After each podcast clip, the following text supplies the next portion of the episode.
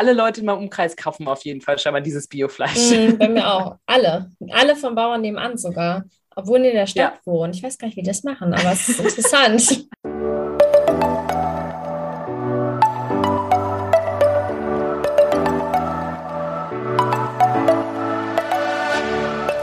Moin und herzlich willkommen zu einer neuen Folge des Eat Pussy Not Animals Podcast, der Podcast, der dir den Einstieg in die vegane Ernährung erleichtern soll.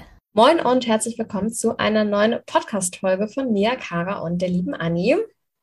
Hallöchen. Nach den, nee, nach dem netten Interview letzte Woche haben wir heute wieder ein äh, ja etwas polarisierendes Thema, würde ich sagen, für euch. Und zwar soll es heute ein bisschen um Antibiotikaresistenz gehen. Genau, also die, in der Tiererhaltung ist ja auch bekannt natürlich, dass Tiere genauso wie Menschen, wenn sie krank sind, mal Antibiotika bekommen. Und das hat natürlich auch für den Menschen einige nicht so positive Folgen. Genau, erstmal vielleicht dazu, wie das überhaupt entsteht. Antibiotika wurde ja als oder ist ja ein revolutionärer Schritt in der Medizin quasi. Also wurde ja war ja sehr bahnbrechend, dass das gefunden und entwickelt wurde und hat wahrscheinlich schon sehr, sehr viele Milliarden Menschen vor dem Tod bewahrt. Also an sich ist Antibiotika nichts Schlechtes, sondern ein tolles Mittel gegen Bakterien, denn es tötet die Mehrheit der Bakterien. Und ähm, das ja, passiert auf unterschiedliche Art und Weise. Ich muss jetzt gleich mal hier vorweg sagen, ich bin jetzt keine Medizinerin oder irgendwas in dem Sinne. Ich äh, habe das auch nur selber mir das kleine Wissen dazu angeeignet. Antibiotika können halt zum Beispiel Mechanismen der Bakterien unterbrechen oder deren DNA angreifen und somit das Wachstum verringern. Da gibt es verschiedene Wege. Allerdings können sich Bakterien abwandeln und verändern und so resistent werden gegen diese Antibiotika. Sie können nämlich Informationen untereinander austauschen und auch DNA-Teile sogar von toten Bakterien einsammeln. Das fand ich irgendwie ganz, ganz, ganz crazy. Allerdings. Dass uh. die da irgendwie gar nicht so also wie schnell das geht und dass auch, wenn du so tote Bakterien in dir hast, da schon noch DNA-Teile rausgenommen werden können. Richtig, richtig ekelhaft eigentlich. Und da wurde auch schon 1945 vorgewarnt, aber trotzdem hat sich irgendwie die Menschheit so entwickelt, dass jetzt sehr, sehr viele Bakterien oder dass viele Bakterien gegen sehr viele Antibiotika resistent sind. Was ich ganz krass fand, 2019 wurde zum Beispiel in der Arktis äh, Bakterien gefunden mit über 131 genetischen Resistenzen. Also so Areas, wo einfach niemand lebt, gefühlt. Sogar da gab es halt Bakterien, die gegen Antibiotika resistent waren oder gegen einige Antibiotika. Und das ist doch irgendwie abgefahren, oder? Wenn du es so mal überlegst. Wahnsinn. Ja, also man äh, beschäftigt sich da natürlich nicht viel mit. So, ich glaube, jeder hat wahrscheinlich fast jeder auf jeden Fall schon mal Antibiotika äh, bekommen, wenn man irgendwie ähm, ja irgendwie eine Entzündung halt hatte oder irgendwas oder eine Operation hatte, dann bekommt man das ja auch oft. Ich hatte das auch schon mal, als mir Zähne gezogen worden sind, meine Weisheitszähne, da habe ich auch ja. ähm, Antibiotika bekommen. So, ich glaube, jedem ist es so geläufig, aber viele ja, haben halt natürlich überhaupt nicht so den ähm, Überblick, was damit alles zusammenhängt. Und die meisten kennen vielleicht noch, dass man so hört, ja, so MRSA-Bakterien, Krankenhauskeime und so. Damit bringen das, glaube ich, auch ganz viele in Verbindung, dass man sagt, ja, da gibt es irgendwie in Krankenhäusern ähm, antibiotikaresistente Keime.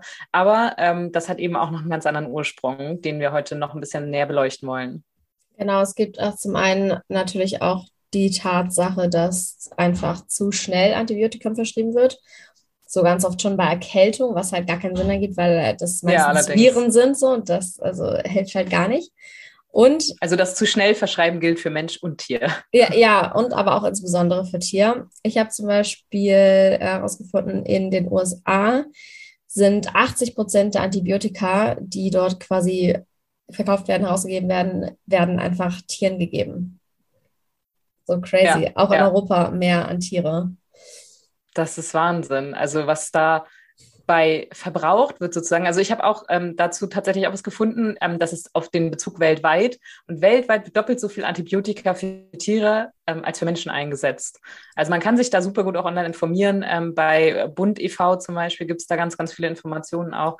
Und das fand ich auch krass. Also ich meine, natürlich haben wir auch extrem viele Tiere durch die Massentierhaltung auf der Welt, aber dass es doppelt so viel Antibiotika ist weltweit ähm, für Tiere gegenüber der Gabe von Menschen, ist schon Wahnsinn.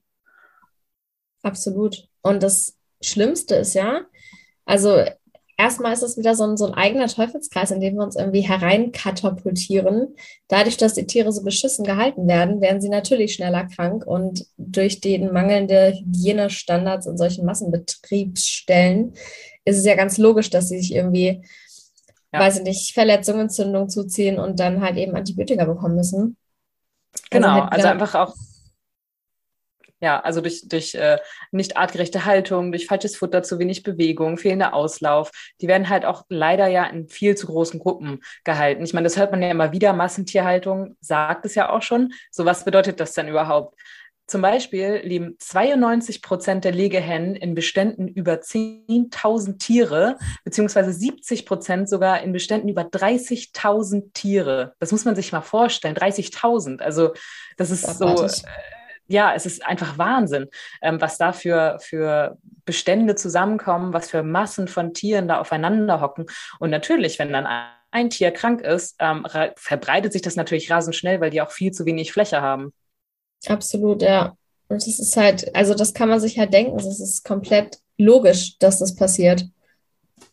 Und natürlich, so wie bei Menschen ja auch, dass man sich auch ansteckt äh, bei, bei anderen, aber in der Regel natürlich nicht so extrem. Ich meine, man sieht es ja jetzt natürlich auch schon bei Corona, aber wenn man sich das mal vorstellt, wie es wäre, wenn wirklich einfach alle in einem Raum so zu Zehntausenden sich aufhalten würden, was das für, für, äh, ja, für eine Verbreitungsrate mit sich bringt, ist, ist unfassbar. Absolut. Ich habe auch so ein richtig interessantes ähm, Experiment gesehen. Irgendwie, da hatten sie so einen Nährboden für Bakterien geschaffen und dann immer mehr Antibiotika zur Mitte hin quasi gestreut. Also außen war gar kein Antibiotikum, dann in der Mitte war dann Antibiotikum, eine Stufe weiter innen war ähm, die zehnfache Menge, dann die hundertfache, dann die tausendfache Menge oder so. Und es ist halt so, die, diese Bakterien, die könnten halt nicht die Resistenzen aufbauen von 0 auf 1000 oder 10.000 oder was es war, aber so durch die stufenweise quasi Anpassung und Resistenzbildung konnten die dann halt am Ende sogar in der Mitte quasi ja, sich verbreiten, da wo am meisten Antibiotikum zu finden war. Wahnsinn. Und das ist halt so krass, weil das einfach nur so eine evolutionäre Anpassung an sich ist. Also eigentlich total normal, total logisch, dass es passiert, aber halt ja so, so, so viel schneller, weil die sich ja so viel schneller vermehren als jetzt beispielsweise ein Mensch. Und ähm, ja, ich glaube, so man, man weiß auch gar nicht oder Menschen wissen, sind überhaupt nicht darüber im Bilde, wie gefährlich das sein kann. Weil wenn wir irgendwann kein Antibiotika mehr haben, was irgendwie gegen diese Bakterien hilft, dann können schon so die ganz basic Krankheiten nicht mehr behandelt werden.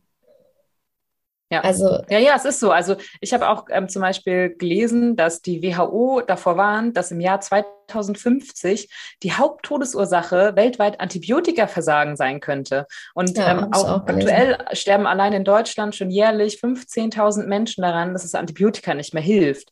Und es gibt zwar so Reserveantibiotika, nennt sich das. Ähm, das heißt, es gibt ja quasi so diese Standardantibiotika, die man ja auch kennt, die man halt für seine Zähne mal oder so Penicillin oder sowas halt alles mal ähm, verschrieben bekommt. Aber wenn äh, dann halt, wenn die Ärzte merken, das Antibiotika steckt nicht an, dann gibt es sogenanntes ähm, Reserveantibiotika, das dann vergeben wird.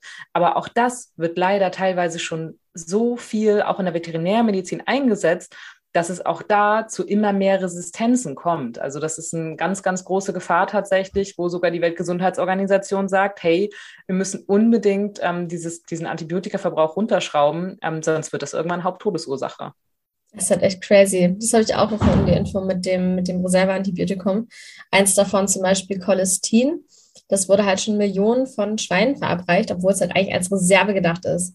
Und was ich am ekelhaftesten fand, ist der Fakt, dass es teilweise nicht mal nur eingesetzt wird, um irgendwie die, die Tiere wieder gesund zu machen, sondern erstmal ja auch schon präventiv und aber auch, damit sie ähm, fetter werden und mehr an Gewicht zu nehmen und sich besser verkaufen lassen. Ja.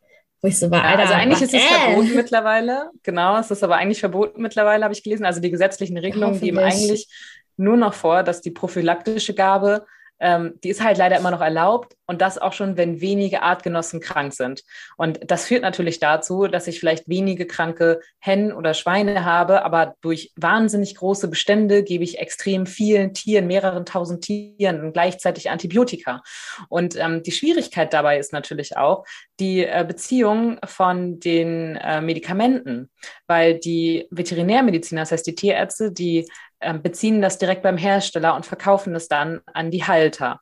Und dadurch ist es natürlich auch eine wichtige Einnahmequelle für Tierärzte. Normalerweise bei Menschen, man kennt es, man kriegt beim Arzt keine Medikamente.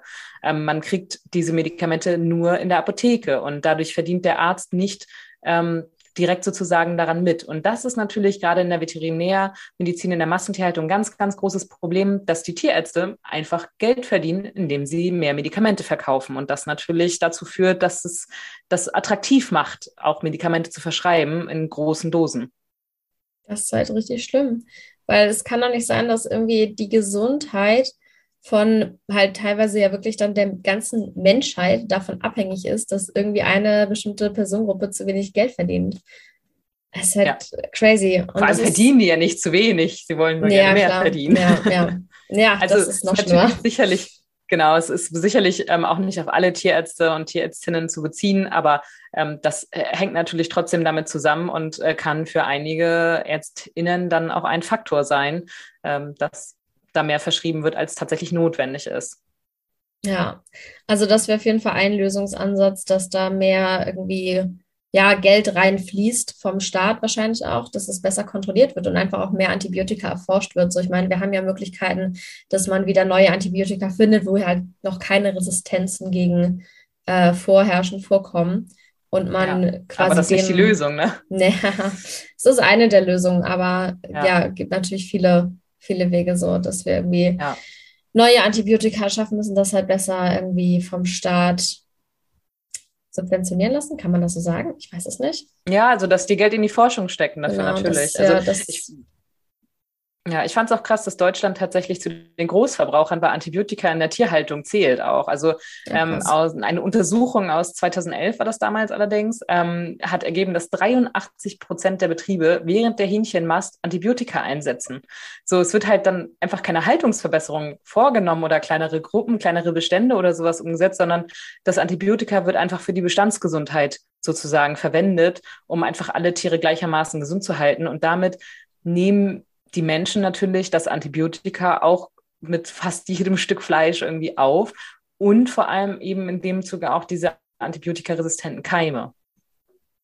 Ja, das finde ich auch so crazy, weil auch wenn du jetzt nicht Fleisch in, so direkt isst, hast du trotzdem die Gefahr, dass du dich dann irgendwie ansteckst mit diesen resistenten Bakterien. Ne? Das ist halt auch so, das ist halt auch nicht als Veganer dafür sicher leider.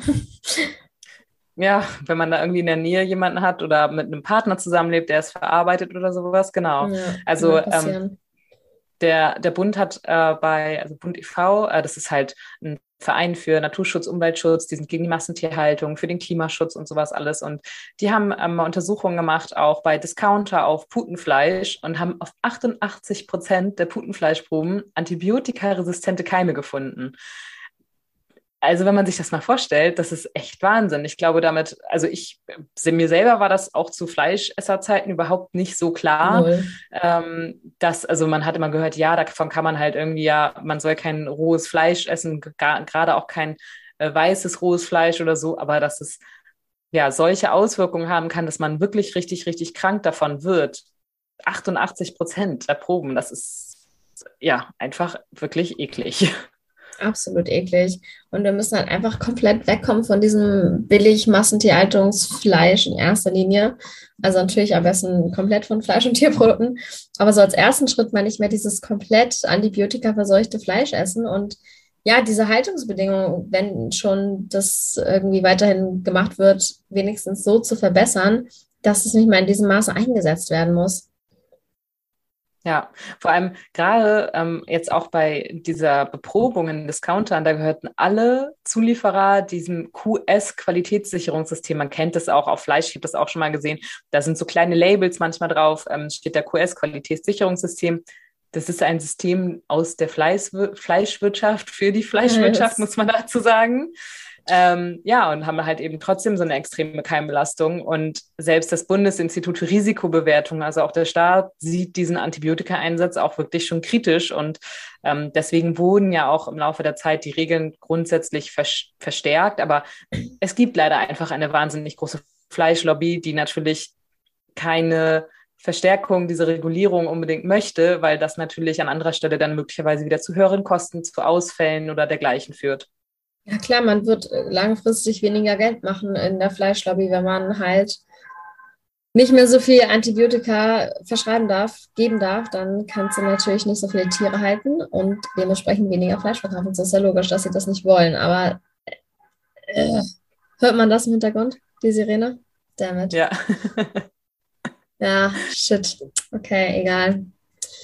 Lebt mit. ja, genau. das ist natürlich crazy. Ich habe auch schon wieder so eine ultra schlimme Fleischpropaganda gesehen. Boah, wo die dann irgendwie auch wieder argumentieren wollten, wie toll Fleisch doch für die Umwelt auch ist und hier und da. Und ich finde das so gruselig, was den VerbraucherInnen letztendlich mitgeteilt wird, nur damit halt dieses System Fleisch aufrechterhalten werden kann.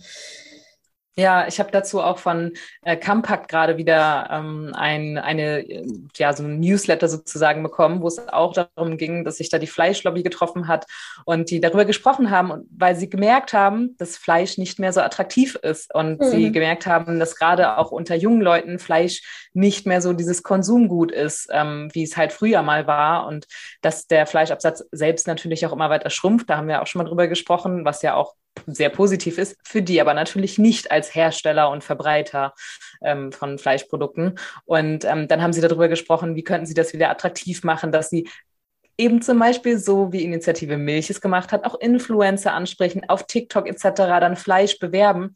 Und Compact hat natürlich, sind die da auch ähm, nicht, vielleicht nicht ganz äh, objektiv, aber was ich auch krass finde, die haben halt auch geschrieben, so, es wurde halt überhaupt gar nicht darüber gesprochen, warum das so ist und dass es vielleicht auch einfach damit zusammenhängt, dass, dass es Lebewesen sind, die da einfach als Genussprodukt verkauft werden, so dass es halt ja auch vielen jungen Menschen genau darum geht, dass es ethische Gründe hat und gegen diese ethischen Gründe kann man so viel Werbung machen, wie man will. Wenn jemand sagt, ich will kein Schwein essen, weil das ein Lebewesen ist, das Schmerzen hat, so und das, das halt nicht sterben möchte für meinen Genuss so, dann wird ja auch TikTok-Werbung nichts daran ändern. Und die sind überhaupt nicht darauf eingegangen, dass man das irgendwie attraktiver machen könnte, indem man einfach die Tiere besser leben lässt und die Haltungs- und Lebensumstände verbessert oder so, sondern halt nur, okay, wie können wir jetzt irgendwie bessere Werbung dafür machen? Und das, es ist so abstrus irgendwie, in was für einer Welt leben so die. Bescheuert, wirklich. Also, wow nicht mal, nicht mal irgendein Gedanke darauf verschwendet. Das war ja auch schon bei dem, was wir in der, ich glaube, vorletzten Folge hatten. Äh, Milch- und Eiindustrie und Lobby und so weiter. Das ist einfach null, also nicht mal ein Satz darüber fällt, dass es halt gerade um Tiere geht und um Leben, was du wegnimmst. Ja. Das ist komplett ja, genau. gestört. Ja, also das hat zum Beispiel der Bund nämlich auch gesagt, so wie kann man denn den Antibiotika-Einsatz ähm, reduzieren? Und deren äh, bester Vorschlag, und das kann ich auch absolut nachvollziehen, ist vor allem auch, dass die Ställe nicht den, äh, äh, dass die Tiere nicht den Ställen angepasst werden sollten, sondern dass die Ställe den Tieren angepasst werden. Also man braucht halt einfach dann kleinere Gruppen, mehr Platz für die Tiere, dass sie sich gar nicht so gegenseitig anstecken können. Und vor allem geht es ja auch da, ähm, so wo wie verletzen sich dann diese Tiere, weil halt ja oftmals einfach die Haltungsumstände so schlecht sind, dass sie sich teilweise gegenseitig verletzen aus Langeweile oder einfach aus Stress auch. Und wenn man einfach die, den Tieren tatsächlich eine bessere Umgebung bieten würde oder auch eben Freilauf bieten würde, dann würden die sich gar nicht so schnell ähm, verletzen und bräuchten halt auch gar nicht so schnell die Antibiotikagabe. Und das ist auf jeden Fall einfach ganz, ganz wichtig. Ne? Also der, die Bestandsbetreuung, die Tierzucht muss einfach verbessert werden ähm, und ja, nicht die Tiere eben den Stellen angepasst werden, indem man sie einfach nur weiter hochzüchtet, so wie man es bis jetzt immer gemacht hat. Komplett. Und es gibt ja auch so äh, Fleischmarken, die dann damit werben, kein Antibiotikum. Ich weiß nicht, hast du dazu zufällig was gefunden? Weil ich überlege mir gerade so, es ist ja tendenziell nicht dramatisch, wenn man einmal irgendwann ein Antibiotikum gibt, wenn ein Tier halt wirklich krank ist. Und dieses Präventive mhm. und in dem Übermaße geben, ja. das ist ja irgendwie gerade das Gruselige daran, was dann auch diese Resistenzen fördert. Also ich habe gefunden, dass die Reduktion auf jeden Fall ohne gesundheitliche Einbußen möglich ist ähm, und dass das anhand von Biobetrieben und auch in anderen EU-Staaten, wo es stärker kontrolliert und stärkere oder strengere Vorschriften sind, dass man da definitiv ähm, sehen kann, dass es möglich ist, die äh, Antibiotikagabe zu reduzieren. Ja. Weil gerade in Biobetrieben gibt es ja deutlich strengere Vorschriften nochmal, also Biozertifizierung oder sowas. Ähm, da ist es ja schon nochmal anders. Da kann man eben nicht einfach so prophylaktisch äh, dann allen Tieren. Da hat man aber auch nicht 10.000 Tiere zusammen in der Regel, sonst ist man kein Biobetrieb. Absolut. Und wenn alles Biobetriebe wären, dann könnte man halt, dann hätte man einfach nicht mehr so viel Fleisch verfügbar. Das finde ich auch gerade an diesem ja. Argument so witzig. Ja, ich esse nur das Biofleisch. So, ja, wenn alle nur Biofleisch essen, wer, wer isst dann die ja. über 80 Prozent konventionelles Fleisch? Wenn ja. das alle nicht sind, wer ist es denn dann? So, keine Ahnung. Ja, genau. Aliens. Also ich hatte das Genau, ich hatte das ja auch gerade, ähm, da hatten wir auch schon drüber gesprochen, äh, dass oh, ich eine Nachricht bekommen habe auf meine, ähm, ja, scheinbar habe ich vegane Propaganda bei Instagram gemacht, wobei ich einfach nur ähm, einen, einen ja, witzigen Post geteilt habe, der einfach darauf abgezielt hat, dass ähm, ja, Haribo Gummibärchen einfach Schweinegelatine ist, was ausgekochte Schweinehaut ist, um, damit man das, die Gelatine gewinnt und das dann in Gummibärchen verarbeiten kann. Ähm, und da wurde ich dann von einer ja, Bekannten, nenne ich es mal, ähm, angeschrieben, warum denn Veganer natürlich immer nur ähm, ja, bekehren wollen und dass sie natürlich auch nur regional kauft und keine Massentierhaltung. Und ich weiß nicht, also ich habe aufgehört zu zählen, wie oft mir das schon erzählt worden ist, dafür, dass wir, ich glaube, irgendwie drei Prozent Biohaltung oder sowas haben. Wenig auf jeden also Fall. Um, das kaufen auf jeden Fall, alle Leute in meinem Umkreis kaufen auf jeden Fall schon mal dieses Biofleisch. Mm, bei mir auch. Alle. Alle vom Bauern nebenan sogar. Obwohl die in der Stadt ja. wohnen. Ich weiß gar nicht, wie die das machen, aber es ist interessant. es ist echt unfassbar. Hey. Also ich, es gibt mit Sicherheit Menschen, die da auch wirklich äh, drauf achten und so, aber ich höre es auch wirklich, eh, also wenn ich da mit Arbeitskollegen drüber spreche, höre ich eigentlich von jedem, nee, also wir kaufen auch nur beim Bauern nebenan. Mein Chef hat das auch schon mal zu mir gesagt, wo ich so dachte, ja. Vor und allem, weil es ist halt so, das belegte Brötchen beim Bäcker, das Essen in der Kantine, so, ähm, du hast halt super, vor allem Aufschnitt. Äh, das sind fast nie Bioprodukte und auch sowieso in der Regel keine regionalen Produkte. Also selbst wenn du dir jetzt dein Steak, äh, Rindfleisch oder sowas irgendwo tatsächlich beim Bauern holst, ähm, dann ist in der Regel aber das übrige Fleisch sozusagen nicht daher, wenn man sich seinen fertigen Fleischsalat oder sonst irgendwas kauft. Und bei Fischen brauchen wir gar nicht so anfangen. Also das, okay. ja, es ist einfach so fängt ja auch schon an bei, wenn du in eine Eisdiele gehst, so, woher kommt das denn? Es ist einfach. Ja. Auch im Restaurant. also es gibt wenig Restaurants, wo du ähm, das wirklich nachvollziehen kannst, wo das herkommt. Wir waren gestern am Essen tatsächlich. Da, also die haben, das ist ein Restaurant in Schleswig, das extrem viel Wert darauf legt, ähm, dass es nachvollziehbar ist, wo was herkommt. Die haben auf jedem Tisch ein Heft liegen, wo du nachvollziehen kannst, okay, da kommen die Eier her, da kommt die Milch her, da kommt äh, das Getreide her, da kommen die Kartoffeln und Fleisch natürlich auch und sowas alles. Und das fand ich echt krass, aber also ich kenne auch nur dieses eine Restaurant, wo das so mhm. ähm, ja klar kommuniziert wird, wo was herkommt. In der Regel weißt du nicht, wo im Restaurant dein Hackfleisch herkommt, ob das jetzt Aldi Billighack war oder keine Ahnung.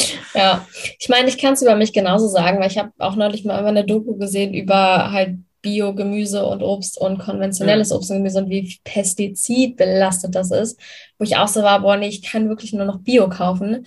Aber habe ich ja genauso, wenn ich ins Restaurant gehe, was jetzt nicht explizit ja. als Bio-Restaurant ausgeschildert ist, kann auch konventionellstes pestizidbehaftetes das Gemüse sein und ich weiß es halt nicht so. Das ist halt eigentlich auch, ja, kann, kann, man, kann sich jeder mal überlegen, ähm, ob man dieses Argument benutzen darf, dass man nur Bio kauft.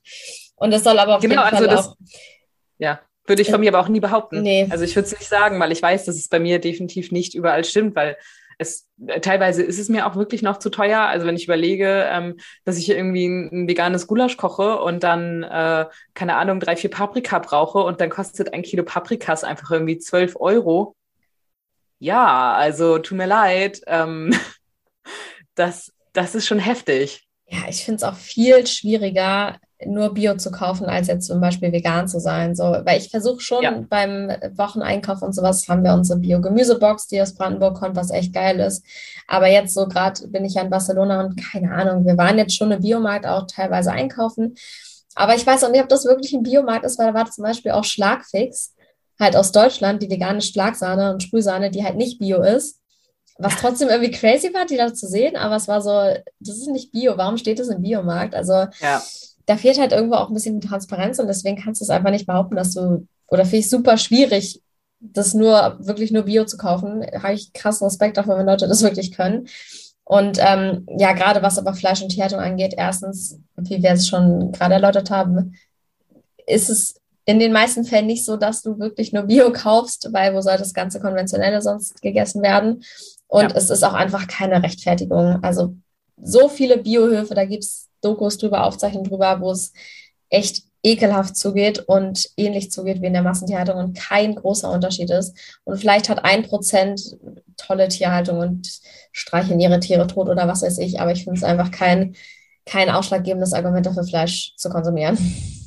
Ja, es ist halt auch leider, es wird viel zu wenig kontrolliert. Und ähm, das ist, glaube ich, auch, also das hat der Bund auch gesagt, dass es auch bei äh, der Antibiotikagabe auch ein ganz großes Problem ist, dass man das schwierig kontrollieren kann, welche ähm, Bauernhöfe jetzt wie oder auch Massentierhaltungsbetriebe ähm, wie ihre ja, ihre Tiere versorgen und den Medikamente geben und halt auch Antibiotika geben und sowas alles, ähm, dass es ganz, ganz schwer nachvollziehbar ist. Und ähm, ich habe noch gefunden, dass eine, äh, das Bayerische Landesamt für Gesundheit und Lebensmittelsicherheit, die haben auch mal eine Untersuchung gemacht und da haben die herausgefunden, dass bei äh, Kalbs- und Schweinefleisch zum Beispiel in jeder zweiten Probe Antibiotika-Rückstände nachgewiesen worden sind. Also das heißt, äh, dass nicht die Keime äh, da drauf waren, sondern äh, die ja wirklich das Antibiotika sozusagen als Rückstand äh, nachweisbar war. Das waren äh, überwiegend unterhalb der Höchstgrenze, aber bei zwei Prozent der Proben war auch eine Überschreitung der Höchstgrenze des Antibiotikas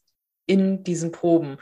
Ähm, da ist halt ganz oft leider das Problem, dass ja auch Hühner zum Beispiel, habe ich gelesen, ähm, die leben nicht sehr lange. Die werden halt gemästet und werden nach wenigen Monaten geschlachtet. Und da hat man teilweise das Problem, dass die noch Antibiotika wenige Wochen vor ihrer Schlachtung bekommen haben und dann eben auch das Antibiotika auch direkt im Fleisch nachweisbar ist und dadurch eben auch über der Höchstgrenze teilweise, weil der Körper gar nicht die Zeit hatte, das abzubauen, bevor die Schlachtung dann letztendlich bevorstand.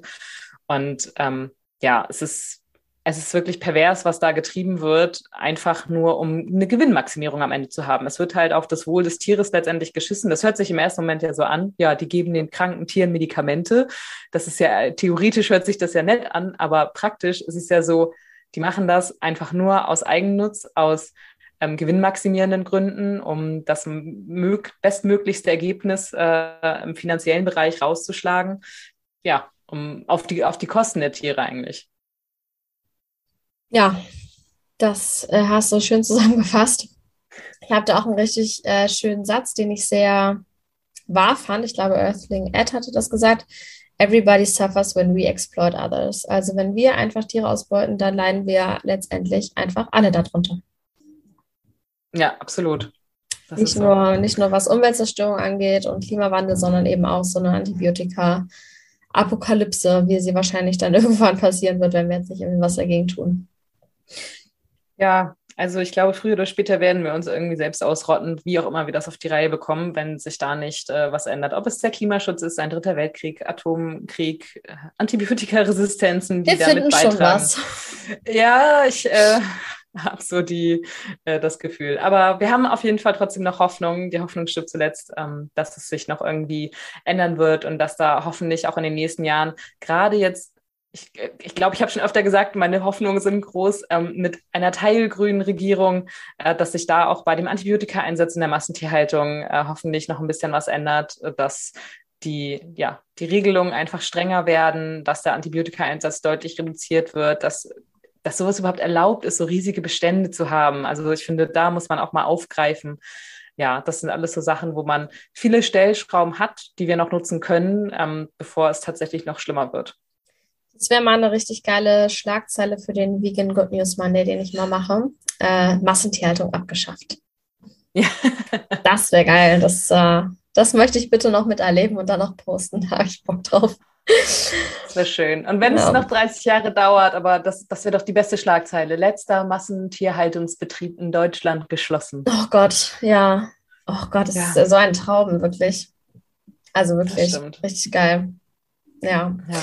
Vielleicht haben wir ja noch äh, das Glück, das irgendwann noch zu erleben, auch wenn es nicht in den nächsten fünf Jahren passiert. Aber ich glaube, man sieht schon bei sehr vielen Dingen, gerade in der ja, ich sag mal jetzt in der nachwachsenden Gesellschaft, bei den Jungen, die auch wirklich so zwischen 15 und 30 sind, ähm, dass sich da einfach ein krasser Sinneswandel auch tut. Und auch wenn viele immer sagen, das ist nur so ein Trend, aber man merkt einfach schon, dass die viel klimafreundlicher denken, viel grüner denken und wirklich sagen, hey, ich will irgendwie noch was von meiner Erde haben. Und man kann nur hoffen, dass das auch beibleibt und dass sie nicht irgendwann auch diesem Trott verfallen, wie es die ja, ältere politische Generation der CDU oder so ist, ähm, die da einfach komplett drauf scheißen.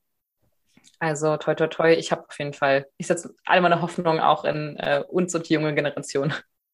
Ich auch. Muss, muss halt sein, so was anderes bleibt uns leider nicht.